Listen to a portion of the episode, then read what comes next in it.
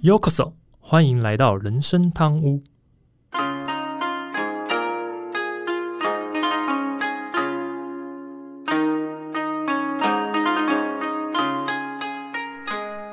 诶，话说今天录音的时候刚好是十二月二十四，平安夜，嗯对吧？星期五。然后，但对我个人来讲，今天是二零二一年最后一个工作日，哦，真爽！对，下礼拜都不进公司。好多人都听到这句话都跟我讲真爽，我想说啊，不就用假来换而已，还有什么了不起的？有假可以放，真爽啊！哦，可都可以啊，你也有假可以放，很多人都有假可以放啊。没有，我是有假放不了。好吧，这个就每个人状况不同啊。不过谈到这个放假前，其实最近大新闻就是我们那个王先生跟李小姐的事情，啊好，像吵的就是占据了好几天的这个新闻版面这样子。嗯，那就人家家务事而已，真的是爆。嗯，是啦，是有点讲的比较久，不过我觉得也蛮刚好，也不也不是我说我们什么神预神预算什么的，就是我们之前有一集聊那个离婚的事情？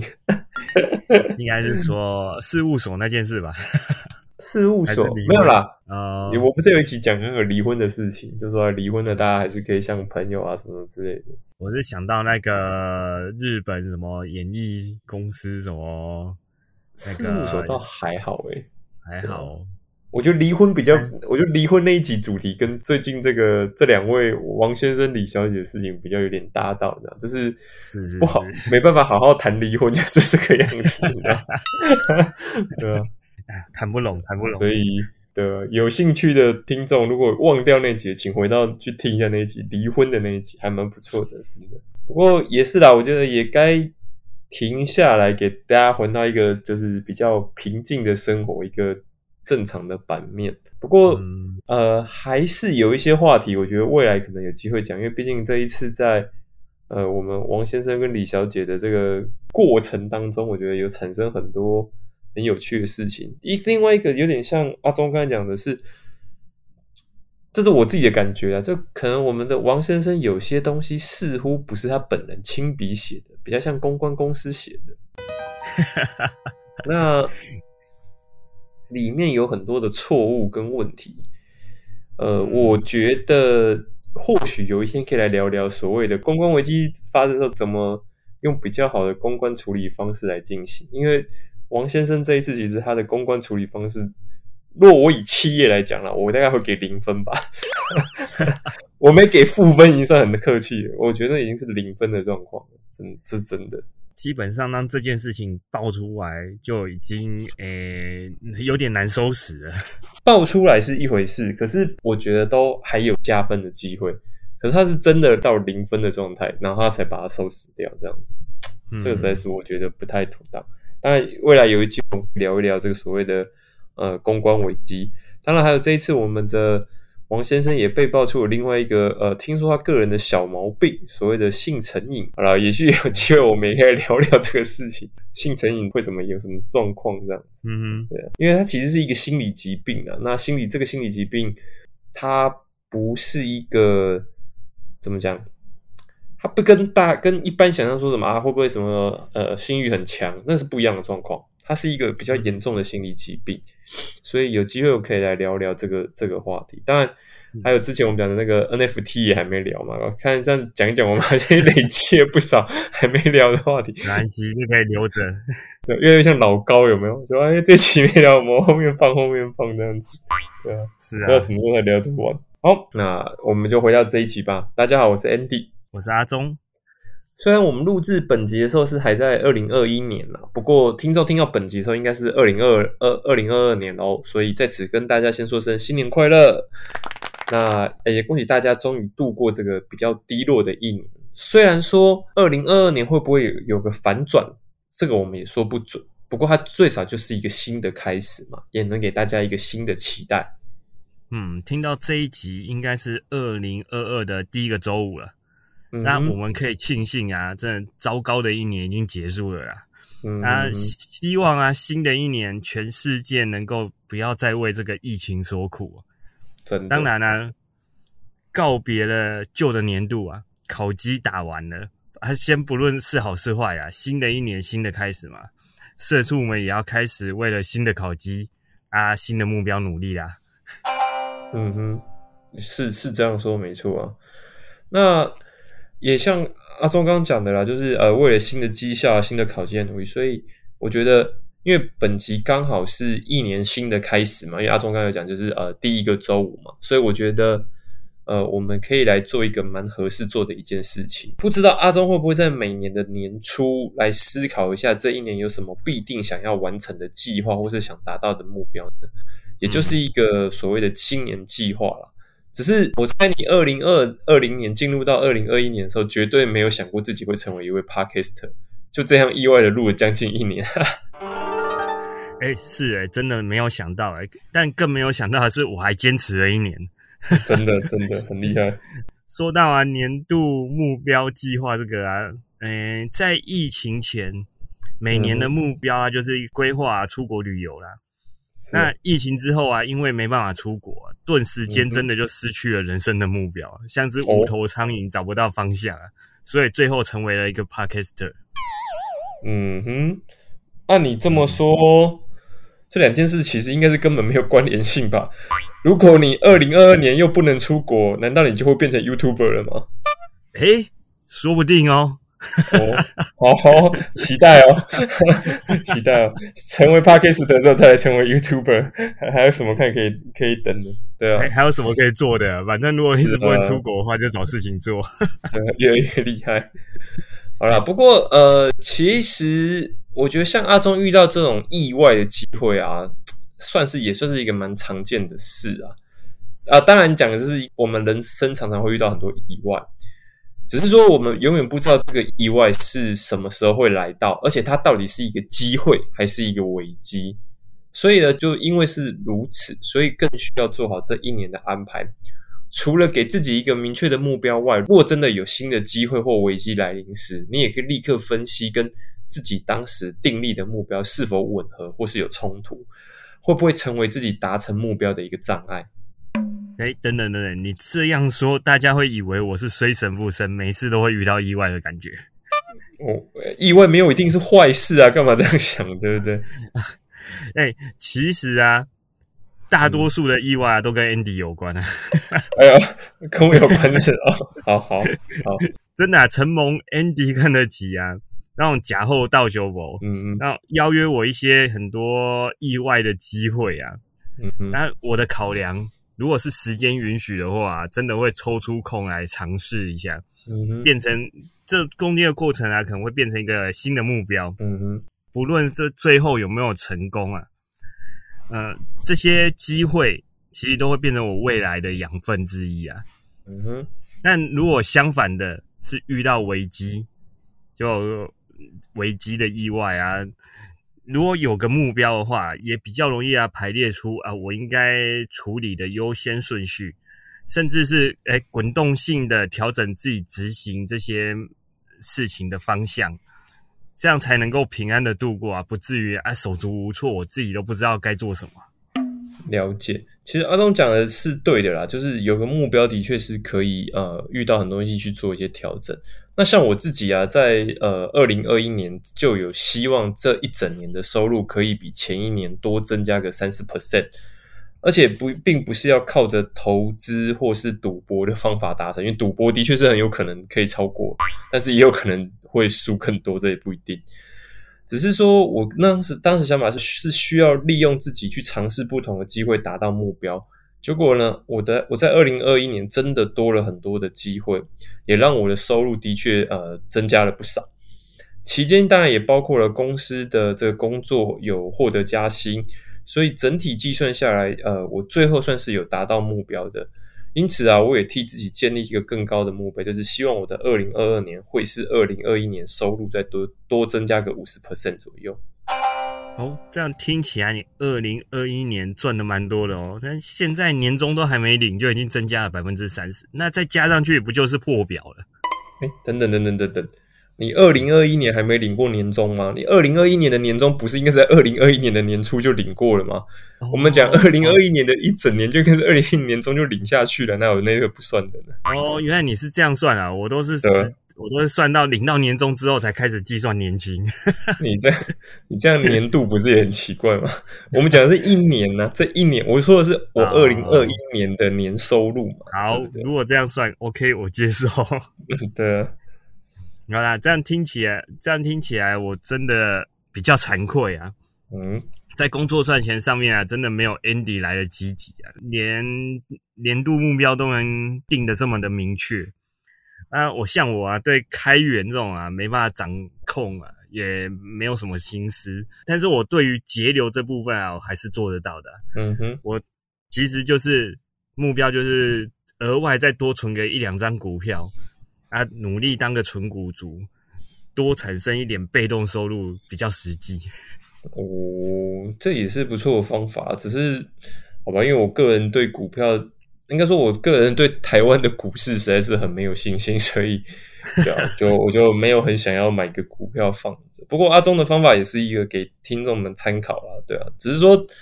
其实我也我也不是说真的赚钱很积极，而是换个方式想，就是说，如果我没有办法定出一个很明确的目标，我就会突然对努力这些，对就对我手头上在做尝试这些机会，我就会不知道我要干嘛。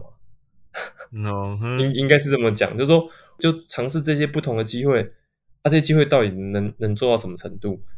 那好歹要有个目标。那虽然说谈钱、谈收入是很听起来好像很现实的一件，但是的确它是目标一点就比较简单一些，就啊，就是要赚，想要多赚点钱这样子。对啊，这是很明确就可以知道说这个目标有没有达成。是啊，是啊，这这个是会比较容易去比对的啦。当然，呃，可能听众会想啊，就说建立一个新年的计划，真的有这么重要或是有效果吗？我做一个简单的比喻好了，就先假设我们的听众今天都是会开车的，如果在不用担心油钱的情况下，给你一台车，叫你开去一个可以放松或观光的景点，不知道听众能不能立刻想出一个地点？通常能立刻想出来的，都应该是曾经想过但未成型的。但更多人其实往往在这时候会是脑袋一片空白，想不出来。嗯，如果假设不需要担心油钱的情况下，给我一台车，我想我应该会去开 Uber 吧，毕竟开一趟赚一趟。对对对，你这里有两个问题。哈，第一个，你的开车技巧，开 Uber 我是还蛮担心的啦。第二个，我刚明明就说给一台车，叫你开去一个可以放松跟观光的景点，你开 Uber 算是什么放松跟观光的景点？哦，没有赚到钱之后就会放松啦，哦，算你能熬，这样我明明就凹可以吗？嗯，好了好了，但你的开车技巧还是让我很担心啊。对对对，啊，其实我觉得啊，不用把年度目标想得太复杂了。我个人的理解就是想要的这个欲望，啊，想要得到某一个人事物啊。以刚才出游的例子来说啦，就像今年我想要去澎湖旅行，现在有车有油有资源，坐上车就可以出发啦。哦，所以你打算从台北开车去澎湖？加油，希望你可以开得过海。嗯，可以先开到机场。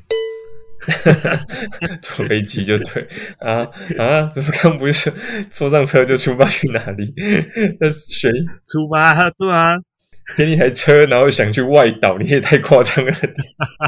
对，好了。不过呃，其实我刚前面讲那个例子啊，主要是原因是什么呢？其实主要就是啊，大部分人都没有思考过这个问题，也没有计划过，甚至是没有建立过一个目标。当然你，呃，可能听众想说、这很严重吗？其实放大一点，它当然不是一个什么大问题。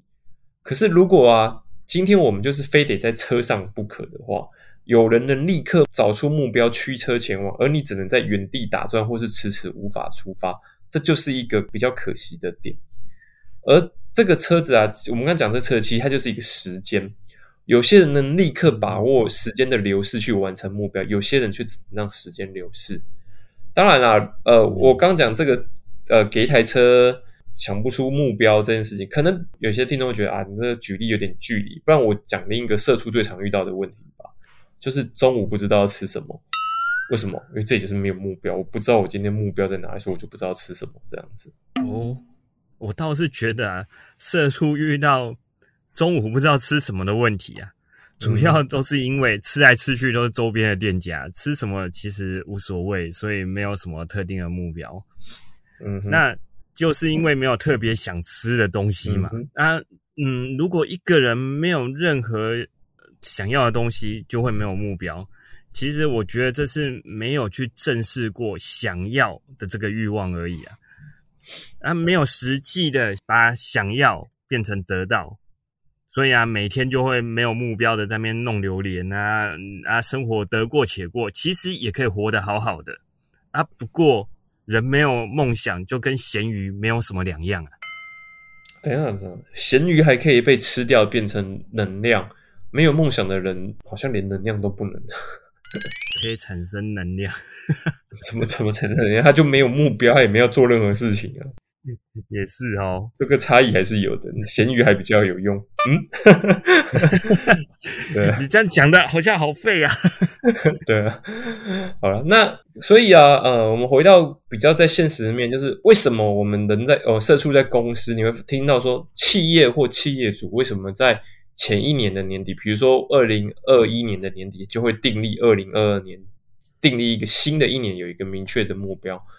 主要是企业就像是一艘大船，如果这艘船呢、在没有目标，只是在海上不停的航行，其实那是有一个很高的几率会迷航的。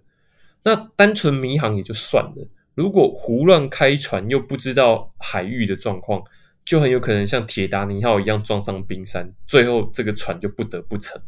嗯，公司倒了啊，那就不是那杰克或罗斯抓住一个哎浮板啊，就可以有一个人活下来啊。真的就是全船的人一起往下沉。嗯哼，而而且企业啊，也不是什么慈善组织啊，老板还会招募这么多员工，也不是佛心来着。企业存在的目的啊，就是单纯的老板想要赚钱而已。为了达成赚钱这个目标啊，所以就会有订立每年的呃年度绩效目标。这意思就是啊，老板今年就是想赚这么多，大家就好好的努力啊。而老板有肉吃，社畜至少还有汤喝啊。呃，应该说阿忠讲的这个其实是比较现实面，不过这的确是蛮多呃企业主，尤其中小企业很在意的。为什么？因为中小企业的老板很多都是呃资本不大，然后他们就是呃反正每年就是希望公司到底能赚多少钱，他口袋才能多少钱嘛。所以嗯的确就像阿忠讲的，就是他们赚到钱了，他们才能给这些呃我们这些社畜们有有汤可以喝的概念，这样子。对啊，那呃，所以啊，你你你去认真看，听众认真去思考一下，就是说，其实一流的企业主啊，或是这个所谓真正成功的人士啊，你很少会看到他们完全没有目标，甚至不知道该怎么做，因为他们就是会自己建立目标，然后利用时间、利用资源，一步一步的往目标迈进。更多啊，甚至是有了短、中、长期的不同的目标或是计划。那在确立能完成最后的目标之前，也会利用不同的计划达成率，确保自己的方向是对的。就好像一直使用雷达跟声呐，确保自己的船是在正确的航线上。因为就算是神鬼奇航的杰克船长，他也是需要一个罗盘确定目标，才不会开错航道。诶，你今天用了很多电影的比喻哦，嗯，看来是最近那个 Disney Plus 看了不少电影啊。嗯，没有那么多时间，好吗？对啊，啊，你刚才举例啦、杰克船长应该也是想要一个大密码才会航向伟大的航道吧？嗯你是不是把海贼王跟神神鬼奇航掺在一起的？应该不是这样子吧？诶，我看错部了吗？对 啊，其实啊，目标啊，就像呃，我觉得就像游戏解成就一样啊，想要完成一个成就啊，就得先完成呃所有的前置任务。所以啊，每玩了一小段，就要回头看看，哎，自己还缺少了什么，针对缺少的部分去努力啊，这样才不会花太多时间做白工。是这么说没错了。不过，呃，用游戏来讲，当然是比较好理解。可实际上，很多人如果、呃，应该说这么讲啊，游戏毕竟你进去后成就已经写在那边了，你只要看着就知道怎么执行嘛。可是人生最大的问题是，如果你没有先去设立那个目标，你就不知道那个成就长什么样，所以你要怎么完成，这就是一个大问题。所以以阿忠刚刚举例的呢，就好像你要先替自己设定一个成就表格，把它写好之后，你才知道怎么去执行。是写出来之后，你才知道怎么去执行。当然，呃，人生的成就跟游戏成就也是一样，就是不一定每个成就你都一定能全部解完。当然，全部都解完的很厉害，但是不能全部解完，也不表示你很差。可是有了成就目标之后，去执行上，你才会知道说，我这些呃耗费掉或是花费掉的时间到底用在哪边，它完成了哪些事情，最少你才能去检视说。你在呃这段期间里面，你的方向或是你努力的东西到底是正确还是不正确？我觉得这是一个每一年，或是说不要讲每年呐，一段时间内你就可以该去检视一下这个。那呃，身为社畜的我们，到底能检视哪些，又能订立什么样的目标呢？最少你可以先从眼前的工作开始，思考一下这份工作自己到底做了多久。那在新的一年是否还会需要继续持续下去呢？如果有了新的机会，是否要换工作呢？还是坚持现在的岗位，要完成尚未完成的进度呢？我觉得有了这些想法啊，也就能跟我们下一集要谈的内容有关：是否要在年后跳槽？诶，你这操作不就是预知详情，下回待续吗？嗯哼，看来 Andy 也学会了吊胃口跟卖关子啊。诶，就只是想说，刚好想好下一集要讲什么，所以这一集就把它先带一下而已啊，没有想那么多。哦，就是先做个小预告就对了。对啊，对啊。啊，就单纯对工作而言啊，我觉得这个问题还比较简单一点。我就问一句：工作你到底想得到什么？这样，如果用这样的思考，就可能就会比较容易找到方向。那这样再回头检视你现在在做的工作，是不是能够满足自己当初想要的？这样这样的答案应该就呼之欲出了吧？是啊，其实呃，我觉得阿忠讲这个是最基本的，不然其实你们也可以像 Andy 一样，就是我自己其实就是思考一下年收入是否已经满足。其实呃，必须讲，可能刚前面讲说啊，我定力三十 percent、五十 percent。并不表示我对我的收入不满足，其实只是单纯我对自己的年收入觉得说，哎，呃，我想要知道，我如果我很努力一年一整年，我可以赚到多少钱，只是想证明这件事情，所以并不是说我对我年收入有很高的目标。我因为说老实话，我现在的年收，呃，在以支出支付这个一个家庭来讲，我们家三口来讲，其实是绰绰有余的啦。所以，我并不是想要说啊，因为收入不好，所以要多赚点钱，并不是以这个出发点为主。我只是单纯想说，如果我一整年尝试很多不同的事情，努力一整年，我到底有多少年收入？我是想做这件事情去证明一下。对，所以呃，也可以让听众自己想想看，你们是否已经对自己的收入达到满意的水准？那如果不满意的话，那应该怎么追加收入呢？是否要进行投资，还是增加你的横杠？还是要多兼差几份工作，这些都是值得花时间去设定你的目标，然后开始踏出第一步去了解。嗯，对，我想真的没有人会满足自己现在的收入啊。但钱这种东西是越多越好。但如果啊还没有思考过目标的人啊，诶，倒是可以参考。常常不是有人会喊说啊，希望自己年收百万嘛？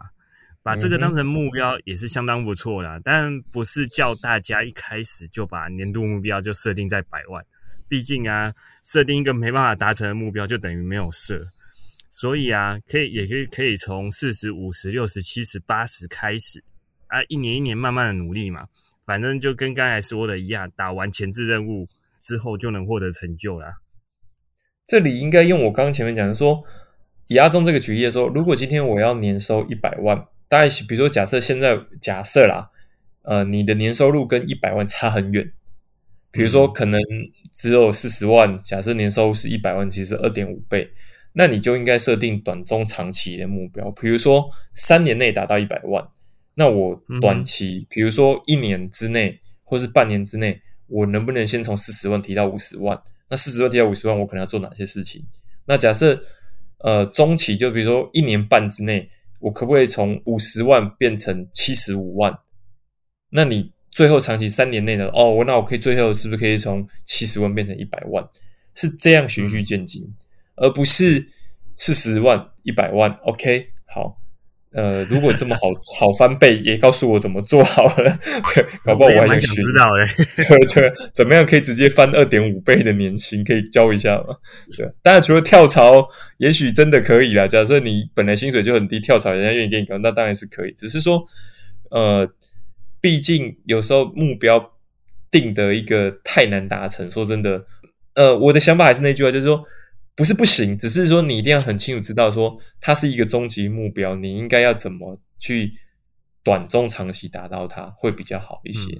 是对啊，好，那当然，其实我在呃当时二零二一年的时候，我自己设定了另外一个目标，就是我希望可以透过讲课的方法，或是任何声音分享的内容去进行。所以啊，我后来就成为了一个 Podcaster。当然，呃，接下来之后，我也有去到一些学校，还当客座讲师，甚至去了一些去，甚至去朋友的企业当讲师。这样，当然这些都是因为我有先订立这个目标，所以当机会来临的时候，就是哎，比如说朋友问问我说，哎，学校有一个呃讲课的机会，有没有兴趣？或是我另外一个朋友告诉我说，哎，他企业需他的公司需要呃有一个讲师帮忙分享什么时候，我就想说，哎，这好像跟我的目标很很接近。那他对我的帮助是什么？也许我只要踏出第一步，呃，当然这样讲，可能听众会觉得我我讲更直白的。当我去了学校之后，我去讲，我去企业讲师的的自我介绍上面，我就可以写说我是去哪个学校课做讲师。当我去完企业讲师之后，我就可以在下一次我要去另外一个学校的时候，就写说我当过一个学校跟某个企业的企业的的讲师。那他对我的帮助就是我的这个经历，别人会相信。嗯，最少我不是一片空白嘛，所以如何踏出第一步，就像我刚才讲，如果踏出第一步很重要，那该怎么掌握这个机会，才能完成年度的计划跟目标？嗯，然后我跟 Andy 就很不一样啊，像靠说话混饭吃，这个大概一辈子不会成为我的目标，那所以啊，我也从来没想过会录 Podcast，嗯，所以只是嗯，Andy 给了这个合作的机会啊。所以我就想了一下，我还考虑了一阵子之后，才答应接下这个挑战。哦，不过啊，也因为啊要录音，所以产生了新的目标。那这个目标就是啊，希望自己啊在说话表达上能够变得更好，所以就去看了一些书、看影片，学习如何说话。我都有花时间去研究跟练习。虽然一年过去了，那进步的真的是很慢，但至少啊。已经在路上了，不会啦。我身为你的 partner，我自己的感觉是，比前几年真的差异蛮多的。最少现在讲话反应啊什么的也是快很多了。那陈蒙，你看得起？没有没有，我是觉得这个是真的有差，就是真的是人都是一样的。这这个呢，虽然我以前不太认同，不过我后来后来真的自己的感觉就是，呃，人你如果过得太安逸，你真的就停在原地。所以呢，适时的给予自己压力，才有办法进步。嗯，对吧？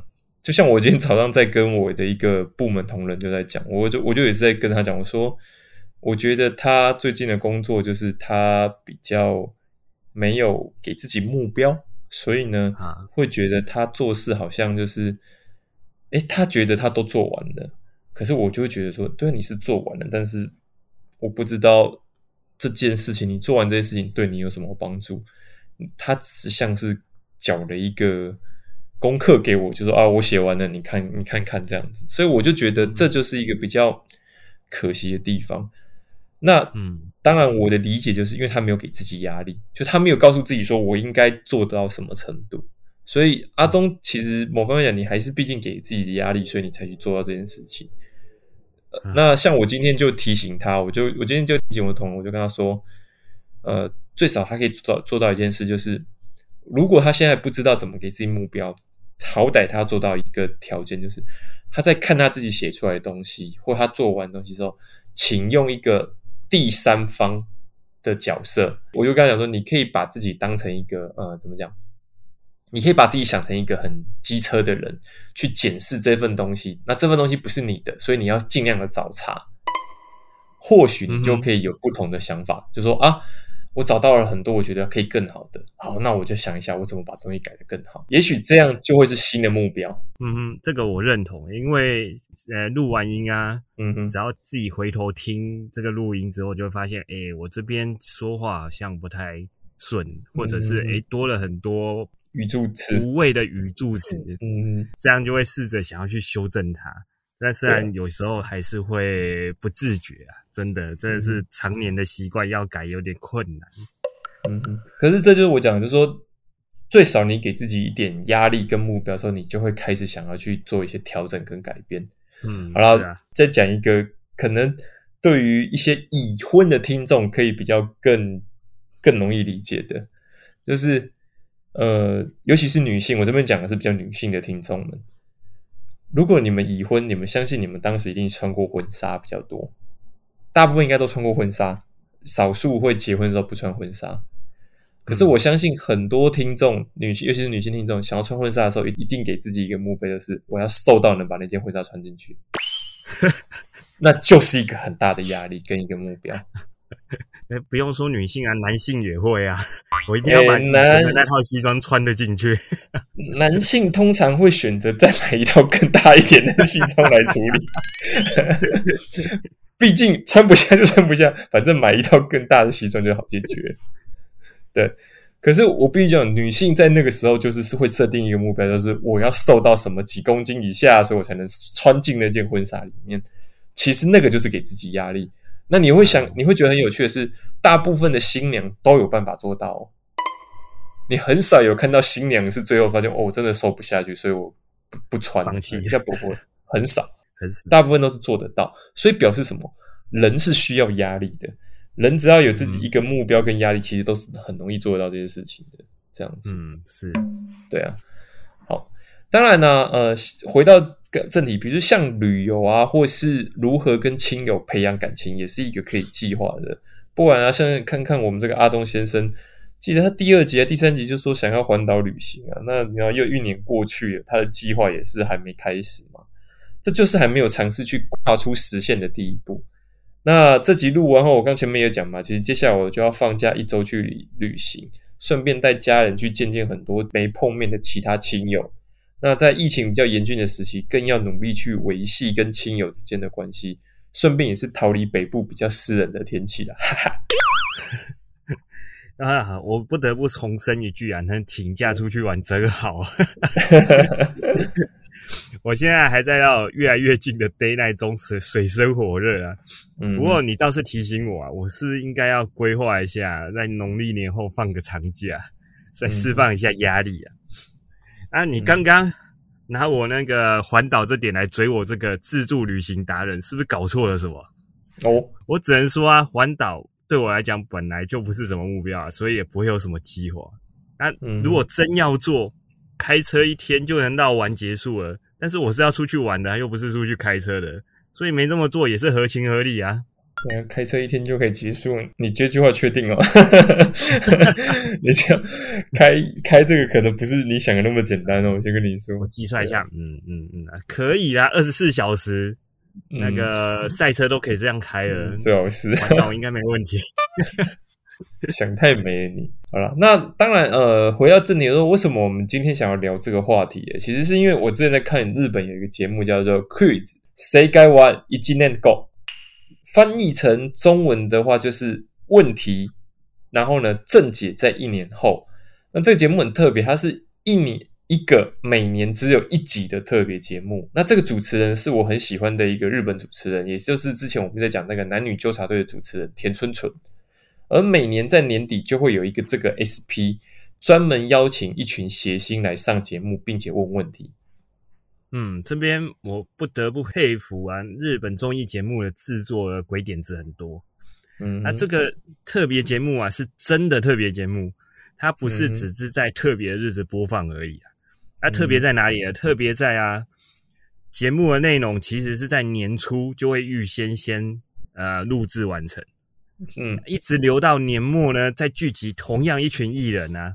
在一起来看看啊，自己在年初的预测有没有实现啊？当然，这中间呢过程啊，会产生了很多笑料啊，也是相当的有趣。对啊，而且这个节目跟其他节目最大不同点是，它会分成两段。它两段的点是：第一，他们会先检验啊去年猜的答案，然后在一年后结果为何？举个例子，比如说，就是可能他们去年年底就是说，请猜测接下来一年会结婚的名人有哪些。而且这个范围，像我刚刚讲，这个范围很广，他们也没有提示为什么，因为也没人能提示什么，就谁知道一年后会有谁结婚，所以也不能提示，所以大家就拼命的去猜或搞笑。那因为毕竟都是谐新闻嘛，所以有时候就会讲一些很无厘头的答案。这样子，对啊，然后呢，在一年后再来看看，哎，这些猜测或答案是否真的有成功？所以不知道去年年底有没有人猜新演员跟新垣结衣会结婚，这就不知道了。如果有猜到的，可能今年就会到正解这样子。然后再来呢，第二阶段就是呃，针对新的一年去猜测会发生的哪些事情。那当然，大家也是一边搞笑一边乱猜啊。然后呢，它其实就是有点像设立一个目标，只是这个目标不确定会不会成立，但是在一年后，大家是可以回头检视自己的预期这样子。哎，这样听起来，或许我们也可以来开一个一年一次的特别节目哦。哦，主题我已经想好了，就叫做“目标胜负在一年后”。嗯哼，那这样我们直接概念置换啊，我们就在年初的时候做各种的预测跟立 flag。啊，到年末的时候再回顾吐槽啊，这样做还有一个好处，可以直接卖一年的关子，你觉得如何？不是哦，刚讲的那个节目，他们是谐星们是不会猜自己本身呐。然后呢，我不知道我们立自己的 flag 的目标是什么，因为通常一般立 flag 都坏处比较多诶。你为什么会希望我们自己立一个 flag 给自己？这个。我是有点搞不懂你的想法是什么。那我们至少可以预测吧，预测王先生下来接下来会有什么这样的哦，那这个可以，这个这个这个可以。好，我们可以来立飞。哎，不是啊，人家现在都要进入平静的生活了，我们还去立一个什么飞个猜什么？这样不太好。那我们立一个下一个，那是哪个艺人会出事？哦，先先先讲哦。那个真的不管料中没料中，警察敲门，我是不会救你的。对，哎，我们来查水表喽。对对，或是被告，我不负责。对啊，这个很麻烦，我跟你说，没有啦，因为其实就讲了那个日本那个节目，它其实真的是以比较轻松诙谐的方法，然后比较笑料的方法来来来大家来猜测这样子。嗯，当然有时候就会。谐星间就是会一直乱讲很多答案，所以他会觉得很好玩。就哎，你怎么想得到这个答案呢？你怎么想得到这种这个想法？一年后发现，哎，真的猜中，大家就说哇，你今年神算猜中这个事情，对啊。而且甚至谐星们，如果有人很认真在想，大家也会突然说，哎，综艺节目效果啊，你不要那么认真啊，这综艺节目效果。对，所以呃，我觉得这个是一个还蛮有趣的节目，大家可以去看一下。那也可以去思考一下，就是说。呃，就好像这个节目概念，你你有没有设立一个目标或是一些想法，在明年你可不可以检视它？因为如果你都没有，其实你明年就是会是一片空白。嗯，然后呢，你会发现在一年一年这样时间其实流逝很快哦，但是你就会发现你其实什么事都不知道，就是你都没办法回回顾，你也没办法去确认你到底完成了没有。这样其实是一个比较伤的一件事，所以还是希望我们的听众你可以仔细的去思考看看。你每一年想做的是什么？然后在一年后，你可以去回顾，哎，我这一年到底达成了多少？并不是叫你一定要百分之百的完成它。当然，如果你能百分之一百二，甚至一百五十，百超过它是最好。可是如果不能，也不用觉得说啊，你看我定这目标就是不可能完成。不是的，最少这个目标可以帮助你，呃，在接下来这一年，你。是有一个可以努力的事情，对吧？就像刚刚我们阿忠先生讲的嘛，如果真的不能出国，他要当 YouTuber，我也是很认同哦。加油，对啊，看你怎么成为 YouTuber，很蛮厉害的，对啊。自己录个影片，还有。可以啊，多放几个影片上去就可以成为 YouTube 开一个频道。我会做啊，我可以帮你开频道，没问题。我直接把我的录音直接放上。我那我自己就有这个频道了，好吗？不用你帮忙，我自己就有这个频道。对啊，好吧。麻烦定目标，不要定跟人家重复，还要抄袭人家目标，好不好？这是我做的。好了，但呃，如果说没有设立任何目标，也是一年的时间过去，有设立目标，最少还可以去尝试看看，在新的一年，甚至检视上一年是否有朝着目标前进。就好像之前说的，如果大脑的容量是有限的，假设有一天我们活到五十岁，每一年的记忆都被浓缩到只剩下两 percent 左右，那会希望每一个两 percent 都长得差不多吗？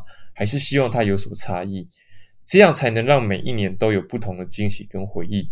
所以啊，先去试着建立一个目标吧。而这个目标也不是说要多庞大，最少它是一个会让你想尝试的内容就可以了。嗯，从来没有想过定目标的人呢，我的想法还是要回归想要这件事情，直面自己的那个欲望跟动机，并且啊，能够有多明确就多明确的写出来，最好是还能够量化，跟绩效一样。像是啊，Andy 的目标就是呃，未来一年收入增加百分之五十，像这样就是一个哎完美的计划，嗯哼，完美的目标啦。嗯哼，我觉得定出目标是很重要啊，但不能让目标就只是个目标，应该是要把目标啊拆成那种可以执行的细节啊，去定定你的执行计划，你要怎么做，按部就班的去执行啊，这样才有办法从想要。变成最后能够得到或者是完成这个目标啊！哦，那你的环岛的目标跟计划什么时候要定立出来？啊，我先去租台车，然后先去跑马拉松，练好体力之后完成二十四小时。一天开回来是不是有必要吗？你不是要出去玩吗？你你的计划最后最后变成说啊，干脆开一天的车，不是吧？改成二十四小时环岛计划，然后然后这不是不是你当时想要的吧？对啊，我我们我们跟我就觉得，反正我跟听众就是这样啊，我们的就听你定立的这个 flag，就看你接下来这一年能不能去完成它，这样子。哦，对啊，嗯嗯，然后我可以配合你去出去这一年，就是如果你出去要环岛一个礼拜，没关系，我们可以提前录好两集，对，让让你不用担心他赶着回来录音这样子。我不是很坚持二十四小时吗？真确定二十四小时哦，好啊，好，好，这个风险蛮大的，这我是觉得可不可以？你就乖乖的就可以当着去旅行三五天，我没什么意意见的。反正我们就跟着听众一起检视，对啊。反正看是这个正解在一年后嘛，我问正解是不是阿忠？阿忠到底正解一年后他会不会去完成这个环岛旅行呢？我我觉得我我可能开车去澎湖比较容易一点。开车去澎湖，开去你是说开到机场去是不是？是啊，开到机场去是比较简单的，对啊。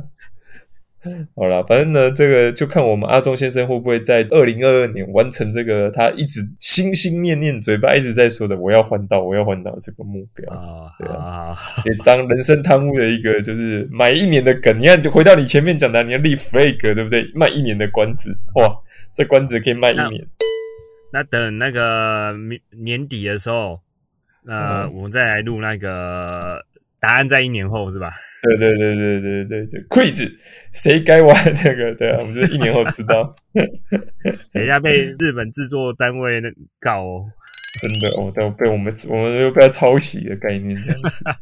对啊，啊，不过呃这一集其实差不多，所以主要是要跟嗯听众说，毕竟你们听到这集时候，真的是刚好是二零二二年的第一周嘛，第一个礼拜。